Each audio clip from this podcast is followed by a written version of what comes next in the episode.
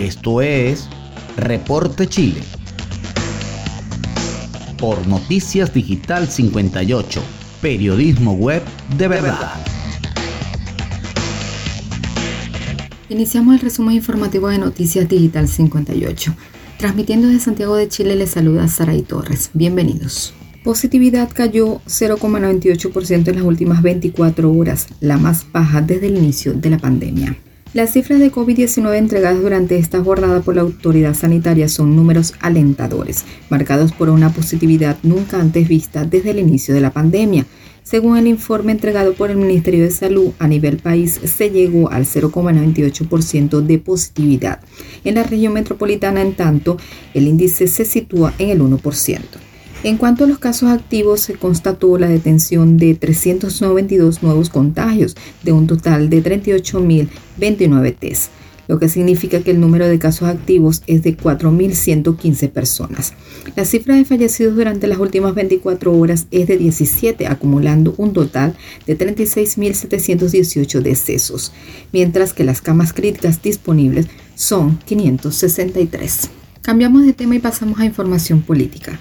Jimena Rincón es la nueva presidenta del Senado. Durante horas de esta tarde, los miembros del Senado realizaron la votación para determinar quién estará a cargo de suceder a la senadora y abanderada presidencial de la Unidad Constituyente, Yasna Proboste, en su cargo como presidenta del hemiciclo. Desde el oficialismo se propuso a la parlamentaria de la UDI, Luz Evensberger, mientras que desde la oposición se apoyó el bloque de la senadora por la región del Maule, Jimena Rincón, quien finalmente resultó electa como nueva presidenta del Senado.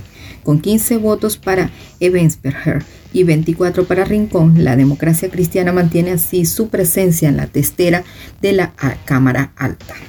Avanzamos en las informaciones en nuestro portal web digital58.com.be. Gobernador de Tarapacá acusa momento de crisis migratoria en la zona.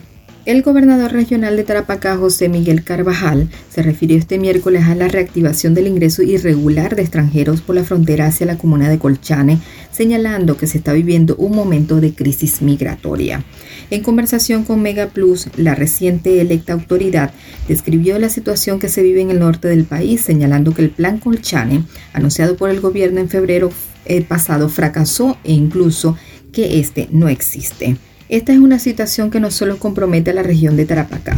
De cada 10 personas que ingresan, 2 se quedan en Tarapacá, 6 de ellas se van a Santiago y las otras a otras partes del país, señaló Carvajal. Cabancha, una playa preciosa, hoy se encuentra con esta intervención de ciudadanos migrantes porque no tienen dónde hospedar con carpas en plazas públicas también, como la Plaza de Arica y Brasil de Iquique, agregó el gobernador.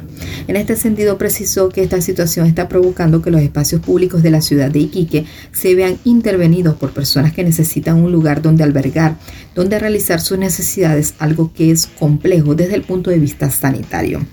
También tenemos que lamentar nuevamente a una persona que ha fallecido en nuestra frontera.